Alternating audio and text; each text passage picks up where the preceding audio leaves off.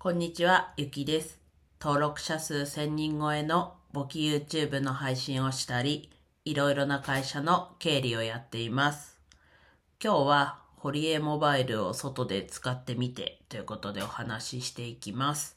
まあ、昨日が職場に出社したので、まあ通勤時間。まあ社内では、まあ Wi-Fi が繋がっちゃってるんですけど、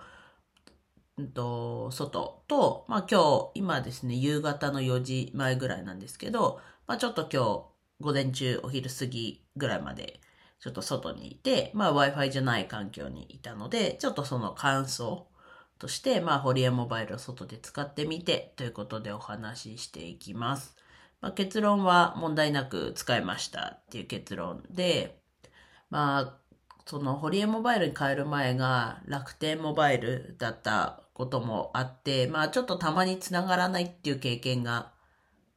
あった。まあそれはでも楽天モバイルだからなのかがちょっとわかんないですけど、まあ自分楽天モバイルの前はまあソフトバンクなんですけど、まあソフトバンクでもね、たまに繋がらない時とか、ちょっとここ繋がらないな。例えば自分品川駅で乗り換えるんですけど、品川駅で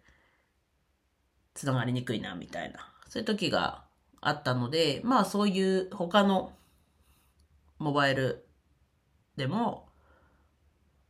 経験があった程度のちょっと繋がんないなはあるんですけど、まあ別に問題なく、まあ外で動画を見ること自体もあんまりなくて、ちょっとまたね、外で動画、重たいもののを使った時どうだったっていうのは、また今度ね、実際にそういうことがあった時にお話しようかなと思うんですけど、うん。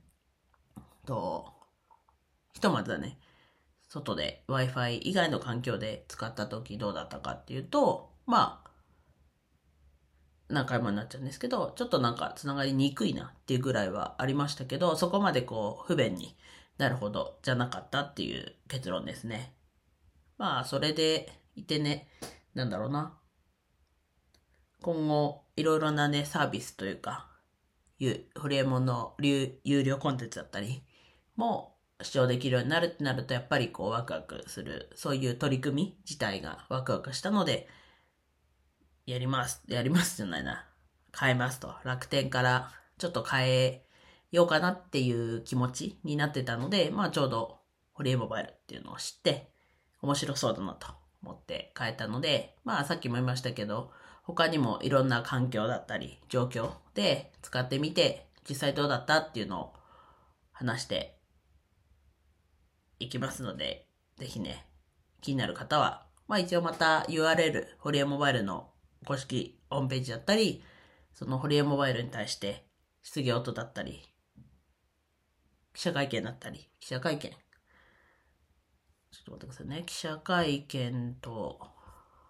いうよりは、あ、まあ、記者会見ですね。記者会見だったり、質問に答える会だったりの動画を貼っておくのでね、ぜひ気になる方は覗いてみて、あ、面白そうだなって思ったら変えてみる。まあ、あんまりいいかなって思ったら、まあ、頭の片隅にこういうのもやってるんだっていうぐらいで、こう、留めておくでもいいのかなと思います。まあ、もちろんね、合う合わないはあると思うので、みんながみんなね、これいいなって思うかわかんないですけど、まずはこう、ちょっとでも気になるんであれば覗いてみて、